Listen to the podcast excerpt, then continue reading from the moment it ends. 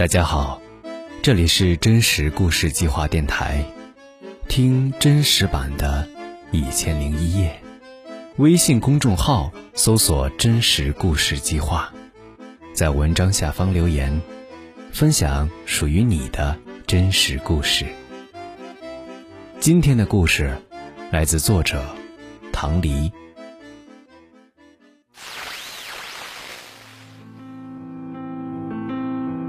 各位听众，欢迎回来。接下来我们将收听一首由手机尾号三六八幺的田先生送给他的女朋友的一首歌曲。可惜没如果。我的实习老师是电台的王牌主播，很多听众因被他念自己的情书为荣。每个人的心里都有一团火，路过的人总有那么一个人能看到这团火，然后。走过来，陪我一起。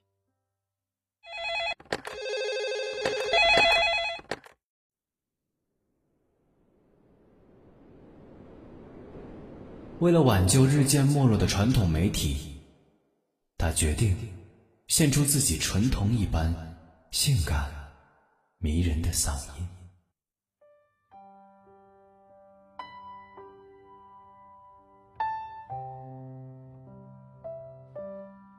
你播补肾广告的声音真好听。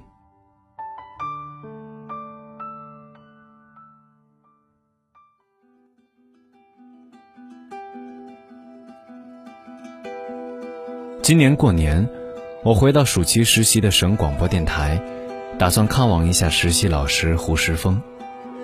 广电大院的门卫老孙还记得我，一边夸我有出息、不忘本。一边告诉我，胡石峰出差去为电台拉赞助了。老孙叹口气，说：“现在的人连电视都不看，更不用说听广播了。电台日子也不好过。胡子的本事摆在那儿，能拉回一点是一点。”我不知道如何安慰老孙。但又觉得，这未必不是一件好事。起码胡老师恢复正常工作了。我告诉老孙，等胡老师出差回来，我再来看望他。不出半月，我收到了胡老师发来的微信，问我能不能找个播音系的同学来录一段广告。连那么多学生找人还不容易，我打电话过去。嗨。人家都有自己的事儿，不好随便麻烦人家。那好，我帮您问问，顺便去单位看看您。第二天，我拎起两瓶好酒，坐上了去省城的火车。胡老师的样子让我放心，比起上次见他，壮硕的身躯已经恢复，像一只窝在卡座里的白熊。我们坐在咖啡厅里闲聊。他说：“尽管现在互联网大行其道，但是广播还是能活，能活就是好的。”我把他需要的微信名片推送过去，他连连感谢说：“学生不容易，亏不了他。”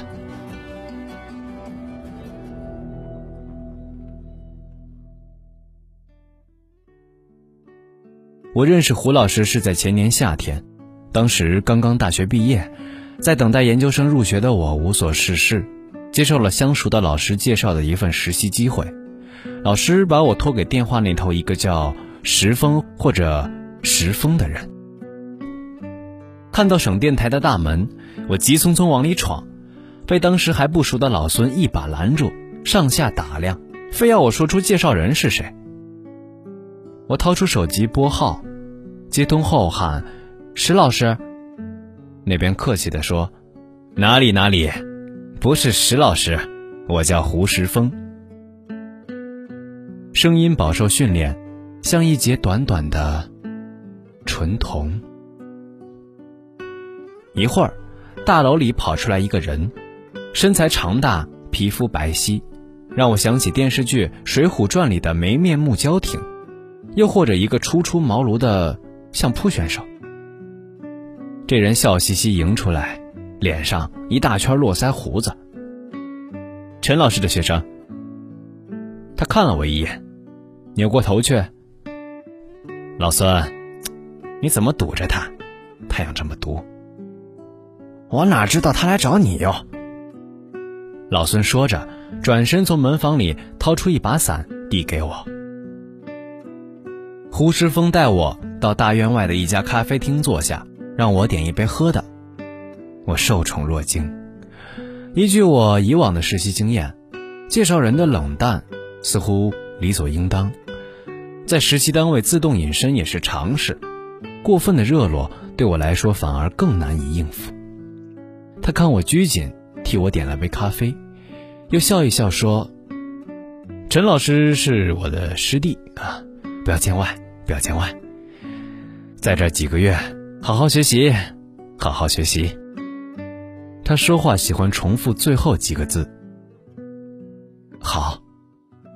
我答道：“果不其然，实习生活毫无新奇之处。因为我并非播音主持专业，胡老师把我安排到内容编辑的岗位上，有时候给主播的稿子做修正，讨论选题和策划，更多时候都是些鸡毛蒜皮的事儿。我已经是驾轻就熟。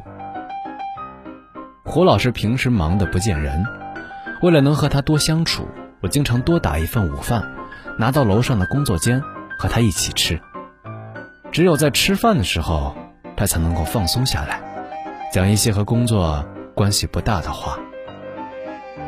他说，自己当时婉拒了导师留校的建议，非要把一腔热血和满身才华都挥洒在欣欣向荣的广播事业上。彼时，电脑还少。广播是主流传播媒介。他摸摸自己的脸，那时候我还没蓄胡子，大家伙儿都叫我小胡。领导爱才，正巧有一档音乐节目要上线，点名要他上马，试试播音专业高材生的功夫。自从有了收音机和广播，音乐节目始终占有一席之地。广播音乐节目的模式大抵如此：听众来信来电，点播自己喜欢的歌曲，送给某一个人，主持人把听众的肺腑深情念出，接着奉上歌曲。我那一年念了好多情书呀，一般人哪里看得到？说到这儿，他哈哈大笑起来。他动脑筋。偶尔会在口水情歌里塞进一两首摇滚乐，讲几句书生意气，算是假公济私。结果听众写信来，说这个节目有趣，不仅歌新鲜，主持人还有想法。他在工作上狂奔突进，不知疲倦，生生将自己节目前后的广告时段镀上一层金。不仅卖价高，合作方式更是花样频出。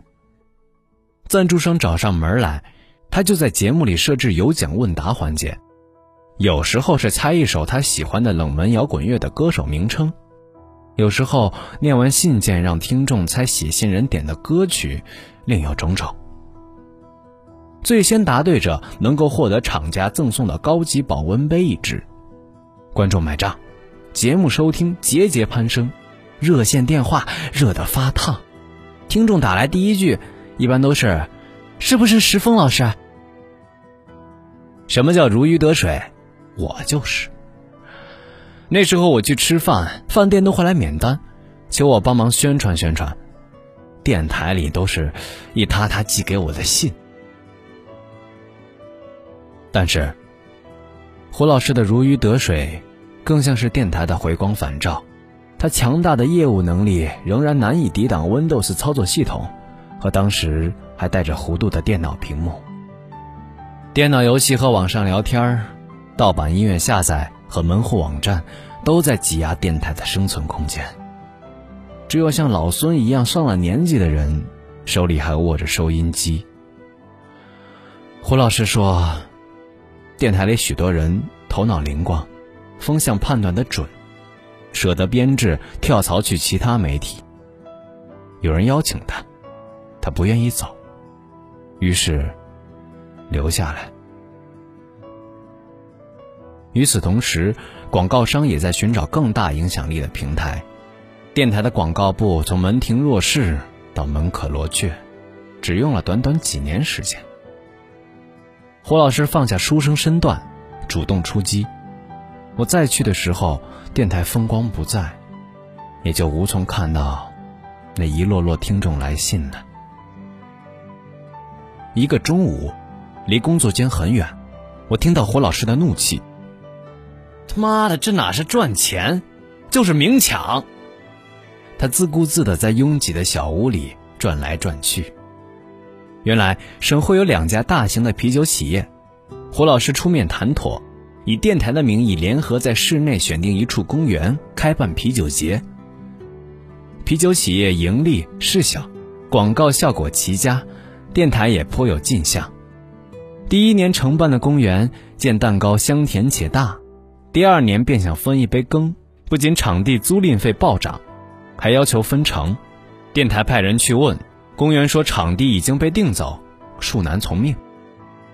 此时啤酒节广告已经在节目里重复无数次，张工没有回头箭，如果收手，对双方损伤都极大。你说说，这他妈的是不是明抢？他冲着我喊。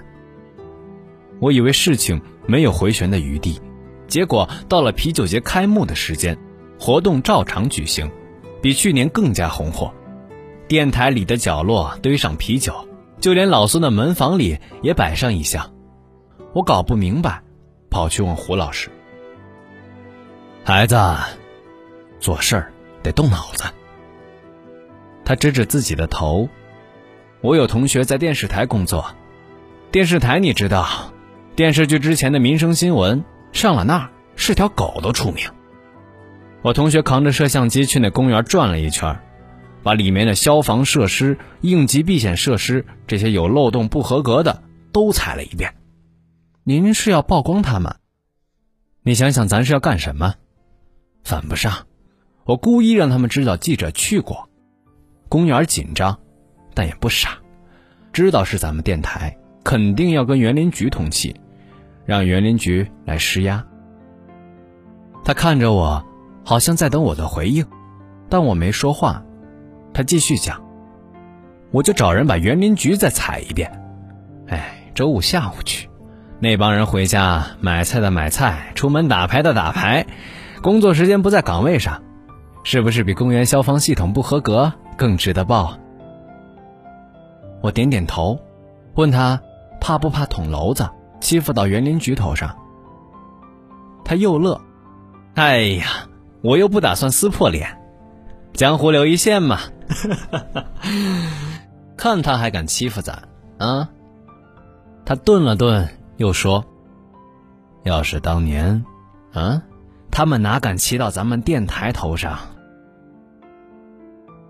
他几次三番和我提到当年，过去八届电台的广告主，现在翻身做了主人，让他心里不是滋味儿。电脑屏幕逐渐变得宽大扁平，智能手机急速迭代，就连当初击垮点歌台的随身听已经消失不见。胡老师还在尽全力维护电台，像在维护自己的孩子，或照顾培育自己而今衰老的父亲，努力做着自己能做的一切。他总说一句话。只要还有出租车，咱们电台就死不了。和我一起进台的实习生都陆续离开了，他们的理由五花八门。胡老师看过以后，默默同意，从不挽留。找工作要有前途，电台这个样子，没必要耗下去。我无所谓，反正要继续念书，于是安心留了下来。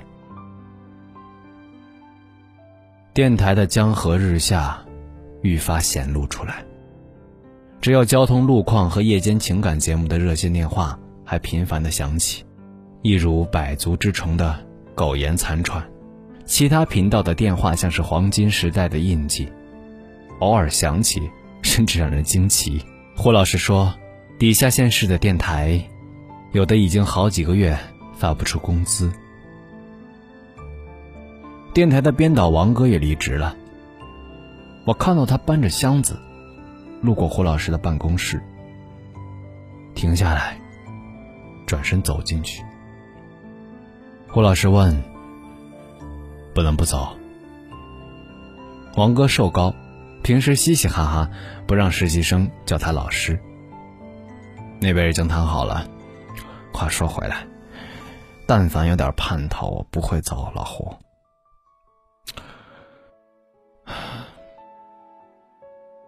胡老师摆摆手，他知道王哥又要好意劝他另寻出路。这话他从许多人嘴里听过。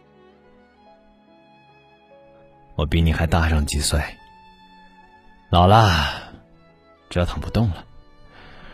就这一亩三分地，挺好。他故意表现的很平静，试图敷衍过去。刚好有人把当时刚兴起的网络电台推荐给他听，他戴上耳机，三两分钟后又摘下来，盯着剩下的几个实习生。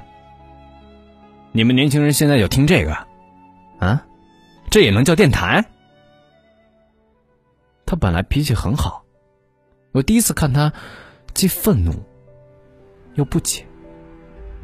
王哥的离职多少触动了他。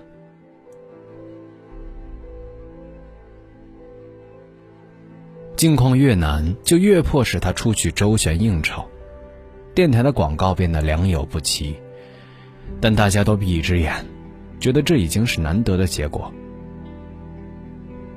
一天，电台门口拉起了白色横幅，条幅上用黑墨水写着：“虚假广告害人，还我家人双眼。”一个男人坐在地上，闭起双眼，一声不吭。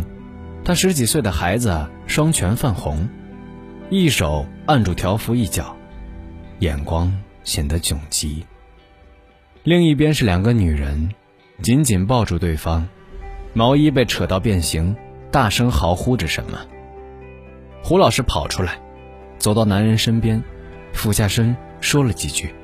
男人一把推开他，然后自己瘫倒在地。女人们的哭泣停止了一刻，旋即变大，一齐向他扑过来。三个人搅在一起。电台大楼里涌出很多人，老孙冲上去拉架，一次次拉开，又一次次搅在一起。来上班的人堵在大院门口。和大楼里下夜班的人围合起来，像一座斗兽场的废墟。我被吓住，一时搞不清状况，只好站在那里。老孙说：“哎呀，他妈的！当时我拉开这一个，那一个又扑上去，这场架像是要从清早打到夜里呀。幸亏那个半大小子杵在那儿没挪窝。就这样。”胡老师的脸还是让人给抓花了。胡老师从公安局回来后，大家心知肚明，没人多嘴。他也一样，主动走进了领导办公室。这不是负荆请罪，而是引颈就路。别人听信广告，一对眼睛没了，节目怎么可能平安无事？等他从办公室出来后。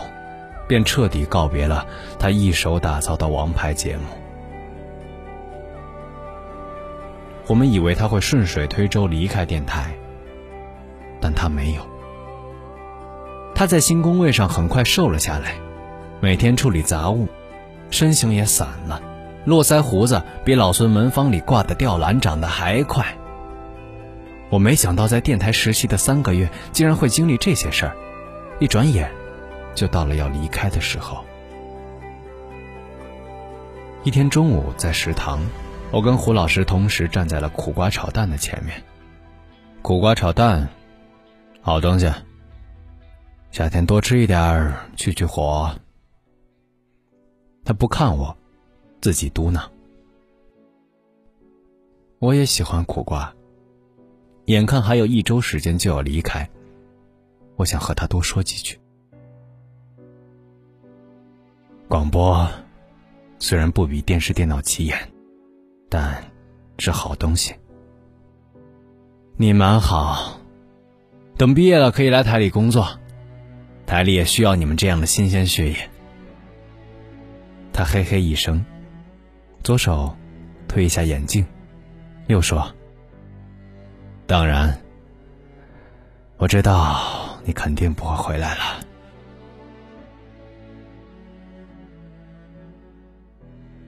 几天后，我介绍去的播音同学打来电话，劈头一句就是：“你给我介绍这什么活？”我不懂，仔细问过才知道，电台因为效益差，人才流失的厉害，又启用了人脉广、能力强的胡老师。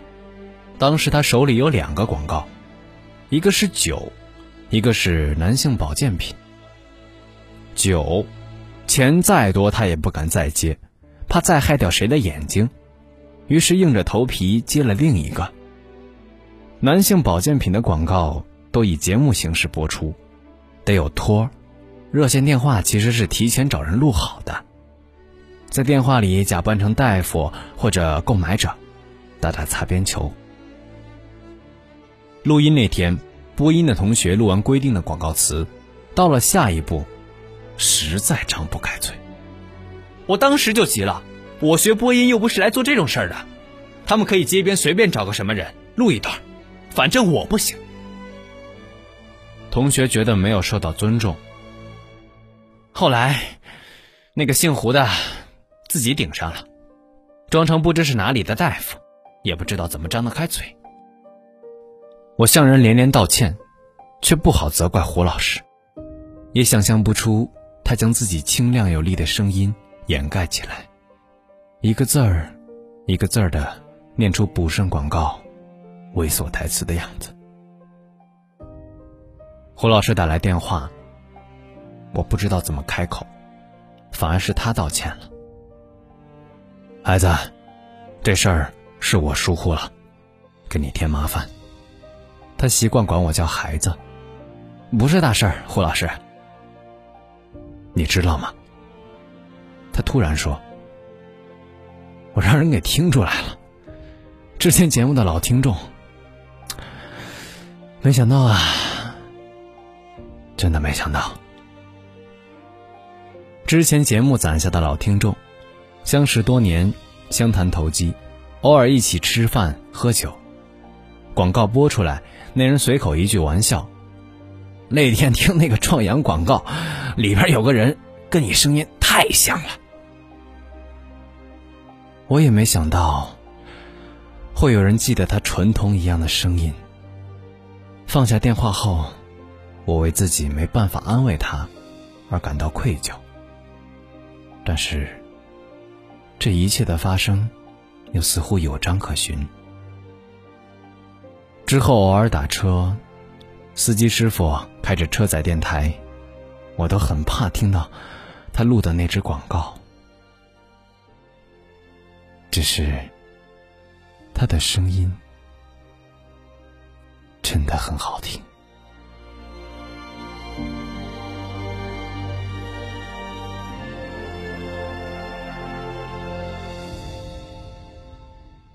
作者唐黎，现为中文系研究生。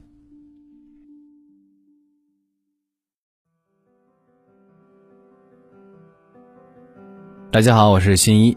啊，之前的话呢，是因为出去旅行了一圈啊，好些天没跟大家再见面。那今天呢，选择的这篇文章呢，是因为非常的有感触，啊，这种感触是因为和自己感同身受啊，有所共鸣。因为呢，也算是行业的一个小小的一份子吧，能够深刻的去体会这种传统媒体的一些示弱吧，日渐衰微啊。就是因为曾经在电台嘛，也实习过。虽然说感觉没有像作者描述的这么的艰难，但是呢，也确实不容易。呃，相比于新兴媒体来说，相比于互联网来说，电台这样一个传统媒体正在慢慢的流失，收听人数、影响力也在慢慢的减弱。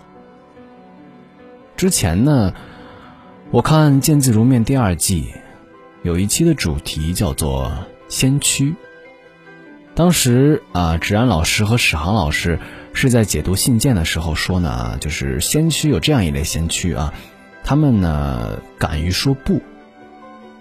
当然了，我们文章里这个主人公啊，胡老师，他没有说像先驱那样伟大，但他同样也做了一件非常难能可贵的，甚至说外人有些不能理解的，觉得有些愚蠢呢。当然，这个愚蠢肯定是带引号的，就是这样一种行为，说不的行为。令我很很有触动，因为他明明是有能力，完全可以跳出这样一个并不怎么好的一个现状，去谋求一份啊更高收入啊更好的一个生活条件，但他没有，他依旧坚持在自己喜欢热爱的岗位上，为他奉献自己的热量和温度。你说是什么去造就了他这样一个？行为造就他这个人呢？我想很很可能啊，就是他那种发自内心的、真正的喜爱。只有这样，他才能坚持下来，耐得住寂寞，耐得住那种周围人都慢慢消失了啊，只留他一个人在那块奋斗的那种那种情况。每个时代、每年都会有一些新的行业产生，旧的行业衰去。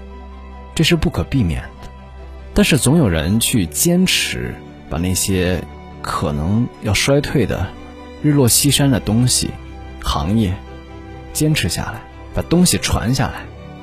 尽管他们可能势单力薄，生存都可能艰难。我之前有录过一部纪录片啊，是在就是当时学校电台啊录的一个作品，叫做《昆曲六百年》。你其实很难想象昆曲啊这样我们一个国粹。它在最艰难的那段时间，假如说没有昆剧传习所，没有传字辈艺人，在那样一个动荡的年代，有的人死了，有的人因为生活实在太困难转行了，那么多人就留下来那么几个，把昆曲的精髓精粹传承下来，那么可能很难。我们今天很难再去看到、品味到这样的原汁原味的真正的昆曲艺术。在这个时代、这个社会、这个世界，我觉得是需要有人去坚持、坚守某些东西的。尤其是在被就是被时代可能所抛弃的这样一个情况下，这样的坚守，其实，在很多人眼里，我觉得可能说是看起来是没有意义的，但实际上，我认为它是很有意义的。所以我对于胡老师这样的人非常的尊敬，同时也为自己曾经是这样的一份子而感到有些骄傲。文章呢最心酸的当然还是胡老师去录这个补肾广告这样一个事情啊。作者呢介绍来的播音同学羞于开口啊，在这样一个情况下呢，胡老师自己硬着头皮，企图掩盖自己的声音，然后去录了这样的一个广告。其实内心一定是很酸苦的，但是他坚持下来了。这种感觉真的是非常难，非常难。就其实都是在讨生活，因为这次就是出去旅行嘛，啊，有过这样的一个经历，就正儿八经的，就是接触社会，认识到其实大家都是在讨生活。虽然表面上可能看起来风光亮丽，但实际上背后的辛酸。很少人去就是真正的知道，因为人们总愿意去展示出来就是更好的一面，平时吃的那些苦可能就习惯性的被他们隐藏起来了。同时呢，今天的心情呢也非常的不好，因为二月四号考研的成绩已经出来了，可能对于我来说，考研的成绩呢不是很理想，因为二战。虽然说自己的内心已经。有过这种的预期了，但是就是人生还是很艰难的。你努力过，不代表你一定会成功，只有更加努力，才会就是获得一个更好的一个结果吧。但是无论如何，还是非常的不甘心。如果今年继续的话，希望自己能够更加努力吧。好的，本期就是这样，我们。下期再见。